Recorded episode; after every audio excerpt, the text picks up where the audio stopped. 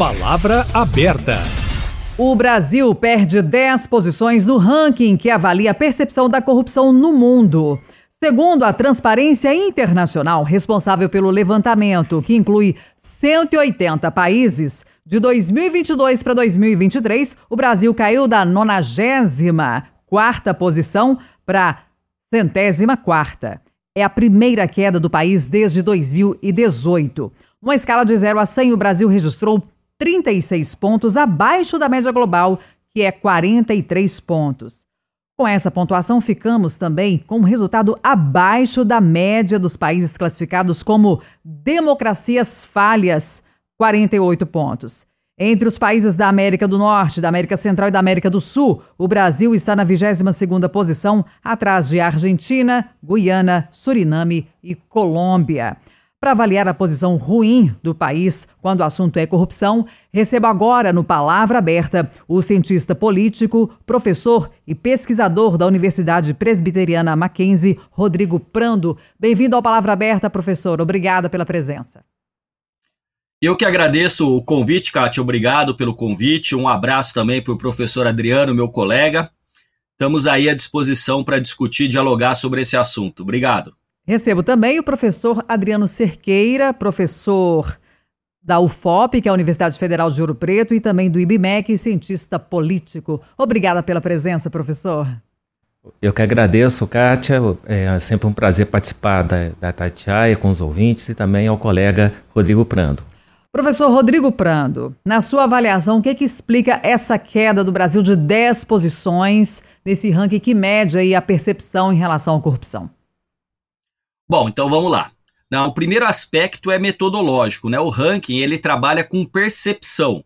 Então não é necessariamente que houve um aumento da corrupção ou que ela se realizou, mas é uma percepção que é feita por um mecanismo metodológico internacional em todos os países, e isso, segundo próprio, a própria instituição é, que realizou a transparência internacional, você tem alguns motivos que levam a esta queda de 10 posições. Então, os motivos são principalmente em relação ao governo do ex-presidente Jair Messias Bolsonaro.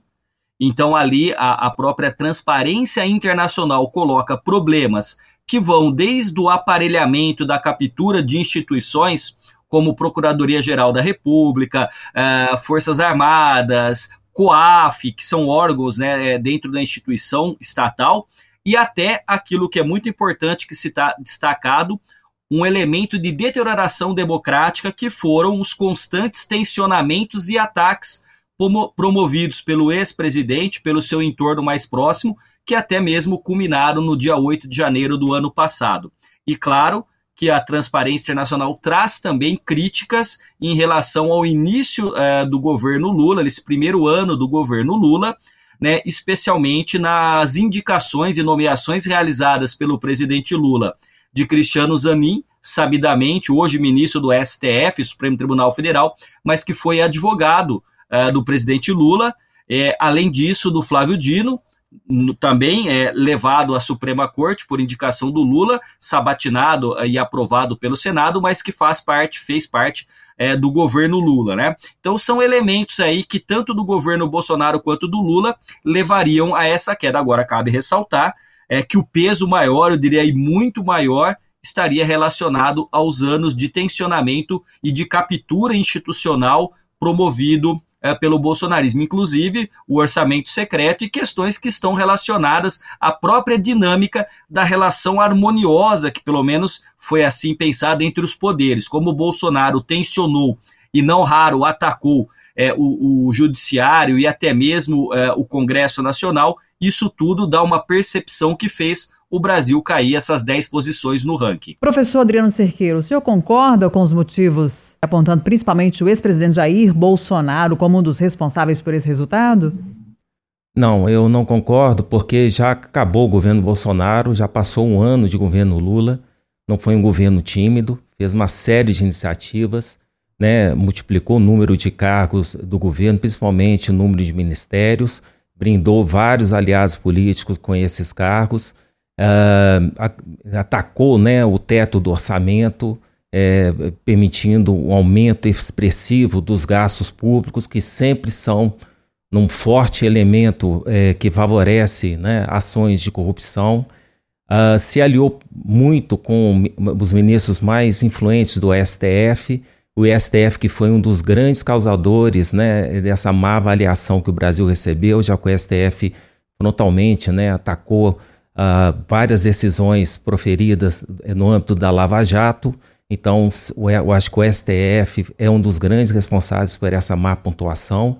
Né? A gente vê uh, ações é, bastante questionáveis que o STF emitiu, como parentes né, que é, são advogados poderem atuar em ações que têm uh, o juiz presente, e isso sendo considerado normal, uh, os acordos de leniência com empresas como JBS, a própria Odebrecht sendo favorecidos no sentido de, da suspensão das multas, anulação de provas obtidas no âmbito da Lava Jato. Enfim, uh, houve um ambiente de, de deterioração dos mecanismos anticorrupção que foram desenvolvidos ao longo né, da última década e que combinaram com a Operação Lava Jato, mas que uh, a partir de várias ações e decisões do STF, que foram inclusive uh, apoiadas né, pelo, pelo PT de certo modo também pelo presidente Lula, acabaram por piorar bastante a avaliação né, é, de quem participa né, é, desse instrumento de avaliação da, da percepção da corrupção. Então, acho que o governo Lula é o responsável, sim, por essa má atribuição é, e essa queda. Lembrando que Bolsonaro, quando ele, no primeiro ano de governo dele, o índice permaneceu em 35, que tinha sido o índice da época do, último ano do Temer, e ao longo dos restantes do mandato de Bolsonaro, o índice pulou de 35 para 38, ou seja, melhorou, né? assim permanecendo, e bastou o primeiro ano do governo Lula para despencar o índice de 38 para 36. Então, com certeza, houve uma quebra aí para pior. É, professor Rodrigo Prando, é, na, avaliação, na avaliação do senhor, a gente viu aí muitas decisões é, que colocaram em dúvida o papel da Operação Lava Jato. E hoje, na sua avaliação, o que, que a Lava Jato significa quando o assunto é combate à corrupção? Uma operação que tantas ah. vezes foi apontada como um, uma ferramenta importante, o carro-chefe no combate às ações dos corruptos, hein? Perfeito, eu só quero pontuar uma coisa. Eu trabalhei da perspectiva do que a própria transparência internacional colocou como elementos que fizeram a queda pela fala do meu colega Adriano, ele atribui muito mais ao governo Lula e ao Supremo Tribunal Federal do que aos anos do governo Bolsonaro. É também é, uma visada teórico-metodológica dele, mas quando eu dei a minha resposta, eu me baseei naquilo que a própria transparência é, internacional colocou. Com relação à Lava Jato, é, eu creio e eu escrevi sobre isso no momento em que ela funcionava, que a Operação Lava Jato ela foi um elemento civilizatório no combate à corrupção. De fato, a Lava Jato ela conseguiu desnudar é, esquemas de captura é, do orçamento público, de relações promíscuas entre a iniciativa privada e setor público de uma maneira muito evidente. E isso, é, empiricamente, pode ser comprovado pela quantidade de pessoas que confessaram os malfeitos, né, a, a corrupção, e pela quantidade de dinheiro que foi trazido de volta. Agora, dentro deste processo da Lava Jato, houve inclusive a atuação do juiz Sérgio Moro e, e com ele é, o Ministério Público, que depois foi colocado sob suspeição. Então, assim, o que acontece é que me parece que muitas vezes, é, e não apenas o Moro, porque eu não gosto de fulanizar a situação, mas muitas vezes políticos ou agentes públicos no Brasil se travessem de algo que é muito característico da cultura política brasileira, que é o personalismo, e começam a criar uma síndrome de salvador da pátria. E aí aquilo que deveria ser algo da função de alguém, seja de um juiz ou do político, é colocado, é alçado na categoria de um herói.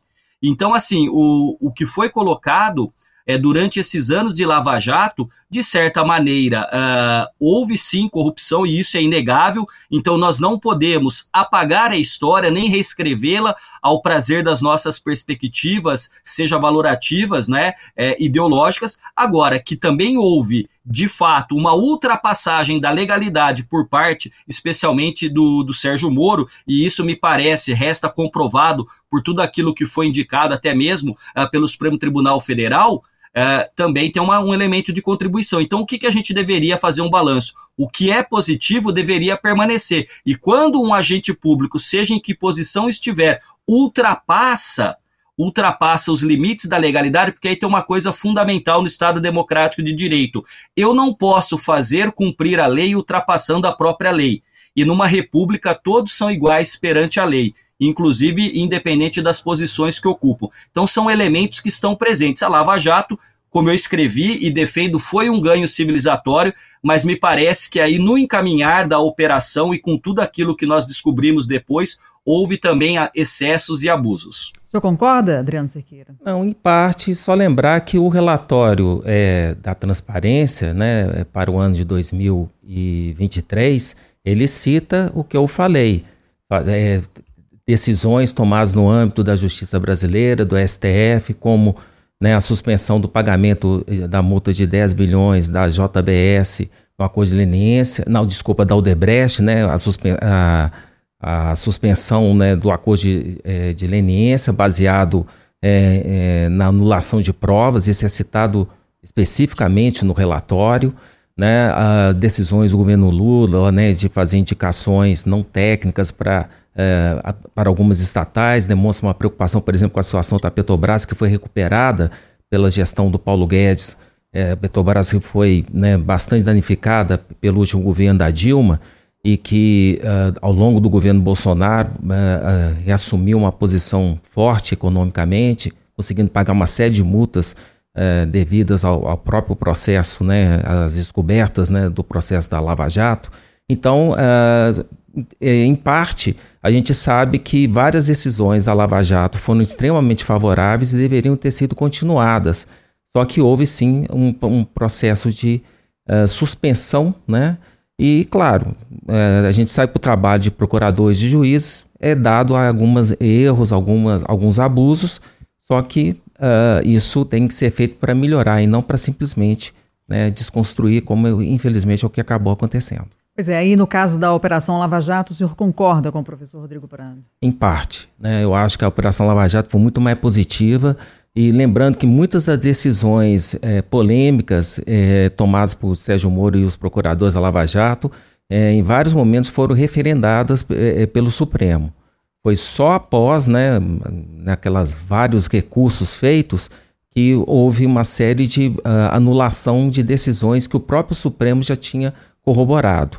Vamos lembrar a própria condenação né, do Lula né, pelo crime de corrupção passiva e lavagem de dinheiro. É, isso foi referendado né, em decisões do STF, só posteriormente é que houve anulação da sentença. Então, uh, se houve abuso, muitas vezes ele foi uh, permitido né, por decisões do Supremo e depois foi revertido. Né? Então, é normal. Rodrigo Prando, e quando a gente olha para o Congresso Nacional, que também é um personagem importante quando a gente trata de, desse assunto, é, grupos de partidos, como por exemplo o Centrão, também né, os, os, partidos de esquerda e de direita, qual que é a contribuição desses personagens?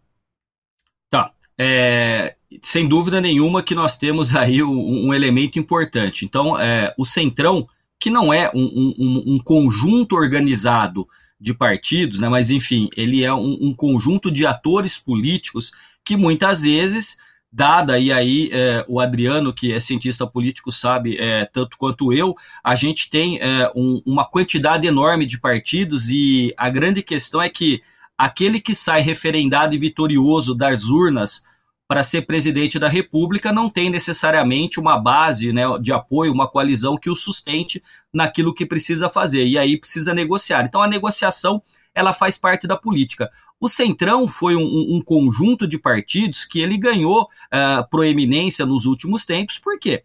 Porque qualquer político, quando sente um executivo mais forte ou mais fraco, vai calibrando como é que vai fazer para melhorar a sua relação no sentido de ter mais recursos. Então nós temos, por exemplo, se nós formos relembrar, se nós formos relembrar o início do governo Bolsonaro e vindo até agora o governo Lula, nós tínhamos o Bolsonaro atacando aquilo que ele chamava de velha política. E a ponta de lança da velha política era colocada no Centrão. Então ele dizia que o Centrão era o toma lá da cá, que o Centrão era fisiologista e no limite é que o Centrão é, era corrupto. A ponto até de, naquele momento, o general Heleno cantarolar, né? Se gritar pegar Centrão, não sobra um, meu irmão. Só que aí o que acontece? As condições de governabilidade durante a pandemia começaram a se deteriorar para o governo Bolsonaro e ele começou a fazer concessões para o Centrão. E, inclusive, praticamente algo que está dentro uh, desse relatório da Transparência Internacional, sai uma figura hipertrofiada e fortalecida nesta relação, que é o presidente da Câmara, o Arthur Lira. Então, o Arthur Lira sai muito fortalecido e o Centrão sai muito fortalecido desta relação uh, com o presidente Bolsonaro. Lembrando que o presidente Bolsonaro tinha dois muros de arrimos muito fortes que inclusive é, não permitiram que dos vários pedidos de impeachment que foram solicitados fossem prosseguidos. De um lado, o Procurador-Geral da República, Augusto Aras, e do outro lado, é, o Arthur Lira. E aí o que acontece? Mudou o governo, mas não há uma mudança significativa da representatividade no Congresso Nacional. O presidente Lula é um governo que se coloca ideologicamente como progressista, ou de esquerda ou centro-esquerda, mas um panorama político dentro do Congresso Nacional ele é preponderantemente conservador. Nenhum problema com isso, porque o Congresso ou a política reflete aquilo que está na sociedade. Agora, o Centrão, ele existe, não é de agora. O próprio Fernando Henrique Cardoso, quando discutia a questão do plano real, que foi no governo Itamar, depois teve continuidade no governo dele, dizia: um político tem que lidar com várias situações, e uma dessas situações são os mecanismos de fisiologismo implantados naquilo que ele chamava de pequena política, da política miúda. A grande questão é que, com relação ao Centrão, a este grupo de partidos que tem aí um desejo, uma voracidade pelos recursos públicos, você tem que ter alguns limites e você tem que liderar o processo. Ou você lidera o processo dando o caminho, quando eu digo você, o chefe do executivo, ou de fato o Centrão acaba é, se fortalecendo e ganhando representatividade nos vários setores dentro da vida congressual. Então, o Centrão é, não é o mal absoluto, mas também não é a simplicidade e a bondade absoluta, e isso vai depender da correlação de forças políticas e do cenário de cada chefe de executivo. Nós temos já mais de um ano do governo Lula e o governo Lula não tem tranquilidade, não tem uma base de sustentação no Congresso Nacional. O que significa que não apenas com o Centrão, mas com outras bancadas, o presidente é obrigado a dialogar, porque a política faz parte do diálogo, entre outras coisas. Eu vou é, sintetizar aqui para poder ouvir o colega também, uhum. para não me estender muito. É, professor Adriano Cerqueira, o papel do Congresso Nacional quando o assunto é corrupção e a relação também dos presidentes com especificamente o Centrão. Qual, qual que é a contribuição disso, da sua avaliação? É, o Congresso Nacional, é, para esse índice ter saído mal, ele deu, teve a sua parte de contribuição, sim. Vamos lembrar que o chamado orçamento secreto, que depois do governo Bolsonaro passou a se chamar de emendas do relator, né? Ele foi uma iniciativa do Congresso Nacional, inclusive contou com vetos do, do presidente Bolsonaro na época, mas que foram devidamente derrubados. Uh, só é, finalmente, né, quando já havia, estava no finalmente do governo Bolsonaro, vamos colocar assim, que houve uma decisão do Supremo de considerar inconstitucional a emenda do relator, né? Só que isso não inviabilizou que parte expressiva do orçamento da União é, ficasse sob um controle mais direto do Congresso Nacional.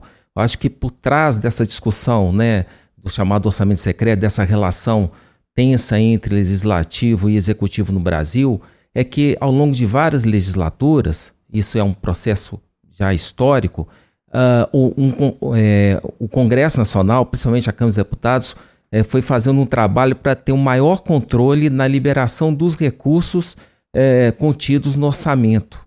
Né? E a gente viu esse último orçamento que foi é, definido agora, como que você tem até um calendário né, para que haja liberação das emendas. Isso tudo é para justamente tirar um poder, digamos assim, é, de imposição política que muitas vezes o chefe do executivo tem para poder, em troca de liberação de emenda, conseguir o apoio do parlamentar. Né? Isso que muitas vezes motivou o chamado Centrão. Só que o Centrão, hoje, quase, a meu ver, mudou bastante. A gente tem uh, os maiores partidos hoje do Brasil são partidos que no passado integravam esse chamado centrão, né? Uh, a gente vê o Republicanos, partido, o PP, o próprio uh, é, é, PL, que, que, hoje são os maiores partidos né, é, do Brasil. Houve uma desidratação do PSDB, o MDB hoje é um partido bem menor do que já foi no passado. Então a gente vê que uh, o Congresso Nacional hoje tem mais independência no trato político e financeiro do, do Estado. Então, uh, as condições que o Lula encontrou no início desse século, quando ele governou o primeiro e segundo mandato, mudaram bastante. E hoje o Lula tem muito menos espaço de negociação junto ao Congresso Nacional. Então, por conta desse empoderamento, eu acho que o Congresso Nacional poderia ter tido uma atuação mais favorável ao fim a melhoria da percepção de corrupção no Brasil. Só que esse jogo político de troca de cargos e tal acaba justamente piorando a situação. Nós estamos encerrando o Palavra Aberta deste sábado. Hoje debatemos aqui o ranking que avalia a percepção da corrupção no mundo. Conversamos com o cientista político, professor e pesquisador da Universidade Presbiteriana Mackenzie, Rodrigo Prando. Obrigada pela contribuição. Até a próxima, professor. Obrigado pelo convite, Kátia. Um abraço a você, a toda a sua equipe técnica e também ao Adriano por esse debate, por essa conversa é, tão esclarecedora de hoje. Agradeço também pela presença ao cientista político, professor da UFOP, que é a Universidade Federal de Ouro Preto, e também do IBMEC, Adriano Cerqueira. Até a próxima, professor. Até gostei bastante, Kátia. Muito, foi, um, é, foi muito bom. É, aprendi também muito com o professor é, Rodrigo e estaremos aí. E você pode acompanhar as edições do Palavra Aberta também nos nossos canais digitais, entre eles o YouTube. O Palavra Aberta vai ao ar todo sábado no Jornal da Itatiaia, a partir de 8 e meia.